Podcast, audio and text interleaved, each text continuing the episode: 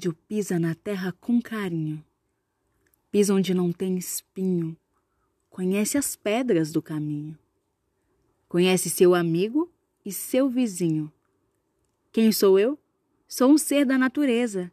Para defender o meu povo, me transformo em pedra, fogo e fumaça, trovão e tempestade, montanhas bem altas, espinho de tucum, rios e oceanos, peixe nadador, flecha certeira que mata sem dor. Por favor, não vá embora. Não se espante de mim, porque vivo em todos os lugares desta natureza sem fim. Esta poesia que eu acabei de recitar faz parte do livro O Povo Pataxó e Sua História. Foi uma publicação financiada pelo MEC dentro do Programa de Promoção e Divulgação de Materiais Didático-Pedagógicos sobre as Sociedades Indígenas, recomendada pelo Comitê de Educação Escolar Indígena. Essa poesia é do Canátio Pataxó e está presente na página 45 do livro.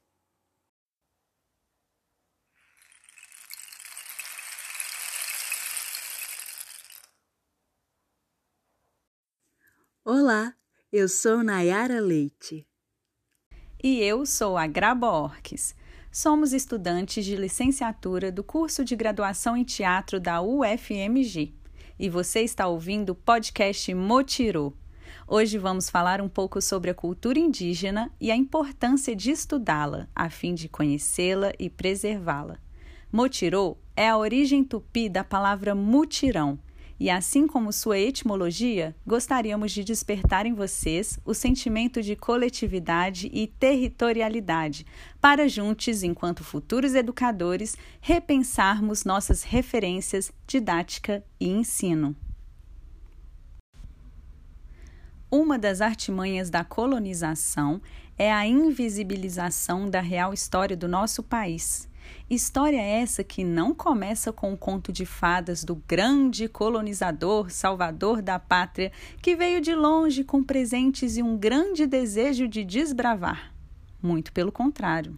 Não, essa história não é uma aventura, não tem início, nem meio ou fim feliz. É uma história que nem todo mundo quer ouvir ou contar, pois envolve uma guerra que foi travada há mais de 500 anos e perdura até os dias de hoje. Você conhece essa história? Você conhece a sua história? Na invasão desse país, nós fomos vítimas nessa trama. Eu não sei se chama de Brasil ou se chama Pindorama. Foram muitas lutas e muitas dores que ficou gravado na memória, seja negro ou indígena, protagonista dessa história. Aí na rua muita gente se pergunta como se faz para se tornar indígena ou negro. São perguntas agressivas. Eu digo, uai, para se assumir, assuma sua luta primeiro, porque ser negro ou indígena é ter cultura, beleza e identidade, mas é ter o pertencimento à herança dessa ancestralidade. Aqui em Brasília, eu vi negro violentado, eu vi Galdino ser queimado, eu vi a justiça cega e o direito ser sequestrado. Mas a nossa força é espiritual, é da cultura, é o que sustenta nosso resistir. Quantas vezes nesse Congresso Nacional eu barrar a reza de fogo com o canto guarani? Como que pode um projeto político colonizar metade da população? Como que pode os governantes não considerar os verdadeiros donos do chão? Mas respeite os povos originários, povos comunidades tradicionais, com as matrizes ancestrais, porque certamente não somos nós os imigrantes ilegais. 1.500 anos se passaram, nós continuamos a resistir. Mesmo tentando pintar essa câmara de cinza, nós permanecemos para colorir. Nós fazemos a diferença. Na luta, nós somos fermento. Nós sofremos o primeiro golpe. Foi desde 1500. Inspirado na mulher indígena, uma mulher entendedora. Que direito à cultura e ao território é um direito que se avança e se arranca quando não se tem mais escolha. Obrigada.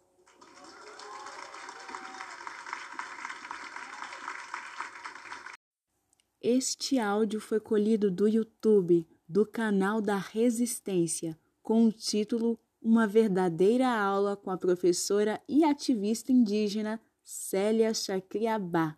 Foi televisionado na TV Câmara.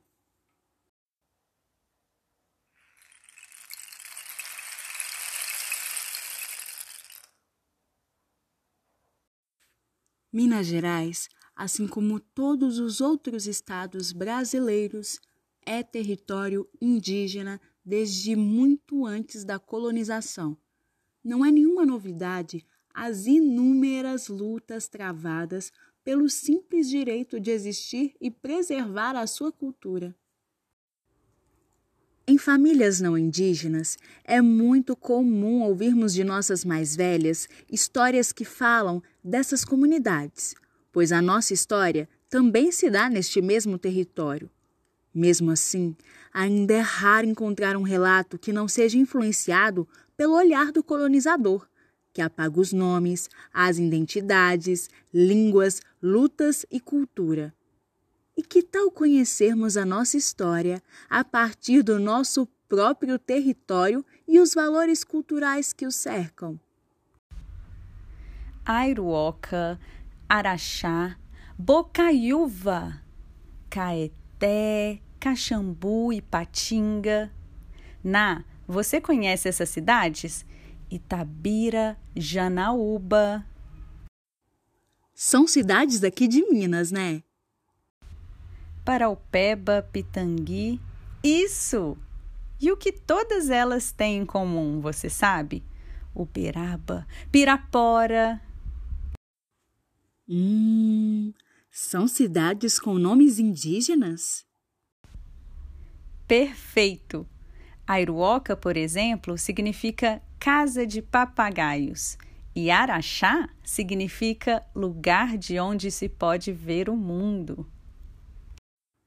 Esses eu não conhecia, mas já ouvi dizer que Pirapora significa salto do peixe.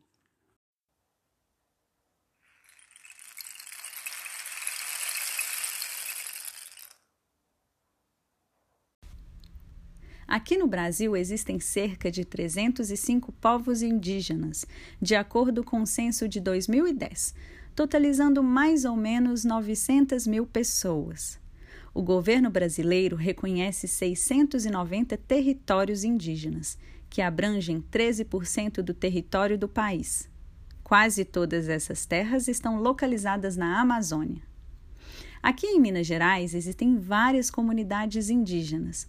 Durante o processo de pesquisa, foi muito difícil saber quantas e quais são essas comunidades, pois alguns sites e trabalhos acadêmicos diziam oito, nove, onze.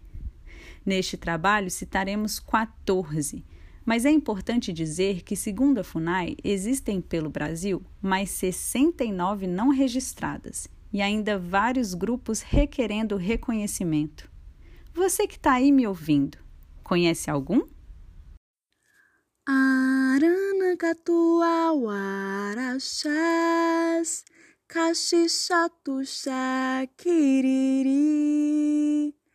Krena Kimashakali Mukurim Puri Pancararu Patasha Patasha Chakriaba Chukuru Cariri Chakriaba Chukuru Cariri a dificuldade em saber somente os nomes ou etnônimos dessas comunidades já demonstra como a nossa sociedade tem se importado com a luta do movimento indígena. Mesmo assim, isso não nos impede de levar para o nosso ensino as informações que já temos. Contou comigo? Agora vamos combinar um motirô e fazer essa cantiga ficar bem maior com diversas melodias.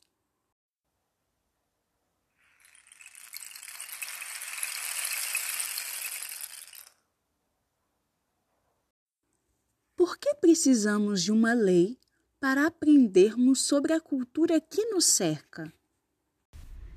Quando eu estava na escola, isso já tem mais de 17 anos. Eu me lembro que no Dia do Índio, celebrado no dia 19 de abril, a gente coloria uma figura estereotipada de um indígena seminu vivendo na natureza, usando um cocar e fazendo. Esse indígena existe onde? Em 2008, o presidente Luiz Inácio Lula da Silva sancionou a Lei nº 11.645, que afirma que, nos estabelecimentos de ensino fundamental e de ensino médio, públicos e privados, torna-se obrigatório o estudo da história e cultura afro-brasileira e indígena. Na, alguma coisa mudou quando você estava na escola? Eu concluí o ensino médio em 2016 e não mudou muita coisa. Os mesmos desenhos no ensino fundamental e nada da temática no ensino médio. Conhecer a cultura indígena é conhecer o processo de construção do nosso país e da nossa cultura. E conhecer é o primeiro passo para derrubar preconceitos, estereótipos, reconhecer, celebrar e valorizar. Toda cidade, né, é muito preconceito. Quando vê o nosso parente, né, vai xingar, né, reclamar, né, é muito preconceito. Por isso que nós estamos fazendo né, o trabalho, né, mostrando o nosso cultura, passando vídeo na, na né, fazendo palestra também.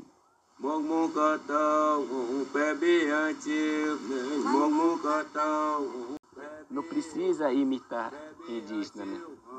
na escola, porque nós estamos vivos.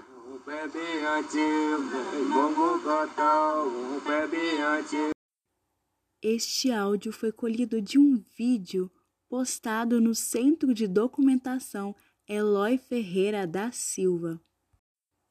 O nome do título é 19 de Abril. Não precisa imitar indígena na escola, porque nós estamos vivos. Essa fala é do Isael Machacali. A Lei 11.645 entrou em vigor no dia 10 de março de 2008. Altera a Lei 9.394 de 96, modificada pela Lei 10.639 em 2003, que estabelece as diretrizes e bases da educação nacional para concluir no currículo oficial da rede de ensino a obrigatoriedade da temática História e Cultura Afro-Brasileira Indígena. Segundo o artigo 1, o conteúdo programático a que se refere este artigo incluirá diversos aspectos da história e da cultura que caracterizam a formação da população brasileira, a partir desses dois grupos étnicos, tais como o estudo da história da África e dos africanos, a luta dos negros e dos povos indígenas no Brasil, a cultura negra e indígena brasileira e o negro e o índio na formação da sociedade nacional, resgatando as suas contribuições nas áreas social, econômica e política pertinentes à história do Brasil. A Base Nacional Comum Curricular, BNCC, um documento que regulamenta o ensino da educação básica no Brasil, tem o objetivo de promover educação de qualidade com equidade, ou seja, garantir os mesmos direitos de aprendizagem para todos. E se a gente pensa em um planejamento que tenha como foco a equidade, é necessário o compromisso de reverter a situação de exclusão histórica que marginaliza grupos, como os povos indígenas originários e as populações das comunidades remanescentes de quilombos e demais afrodescendentes. Sendo assim, a BNCC traz em seu texto competências que reconhecem que, para que a gente alcance uma sociedade mais humana e socialmente justa, é também papel da educação valorizar e fruir as diversas manifestações culturais existentes. Mas como trabalhar a temática indígena na escola? Será que seria possível essa abordagem nas aulas de teatro? Perfeitamente possível. E já que estamos falando também da territorialização, utilizar o nosso território como espaço de aprendizagem é fundamental, Conhecer o lugar em que vivemos é importante para que a gente possa entender nossa própria história e construir nossa identidade, já que é nessa dimensão de tempo e de espaço que nossas diferenças culturais e sociais se relacionam e se reproduzem. Assim como todos os campos do conhecimento, o teatro também tem que se inteirar dessas discussões, pois a escola é diversa e temos que estar aptos a lidar com a sua diversidade. Podemos trabalhar com inúmeras temáticas. Você conhece a competição desportiva dos Jogos dos Povos Indígenas? Você já ouviu as novas produções musicais indígenas? Você conhece a literatura indígena? Pois é, Será que os povos indígenas congelaram no tempo ou é a gente que ainda vive com uma mente preconceituosa e retrógrada? Quando falamos da aplicação da Lei 11.645, não faltam materiais, falta pesquisa e interesse. Temos as contações de histórias, cantigas, músicas, jogos e muito mais. O importante é utilizar tudo isso de forma respeitosa.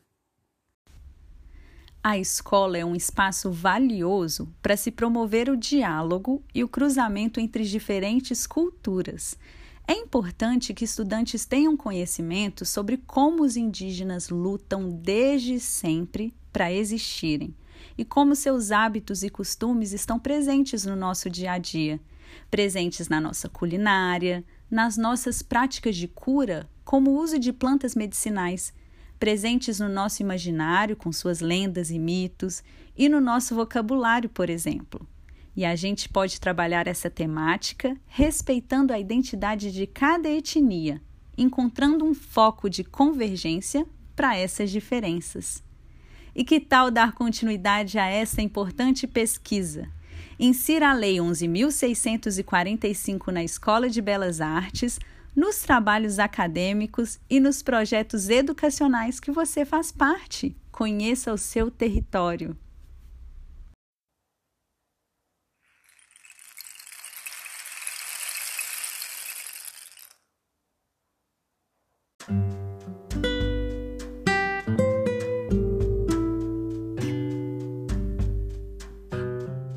Esta é uma produção das alunas Grabo Orques e Nayara Leite para a disciplina Análise da Prática e Estágio em Teatro 2 do curso de Teatro da Universidade Federal de Minas Gerais. A pesquisa e o roteiro foram feitos por ambas as alunas e a edição por Nayara Leite. Obrigada!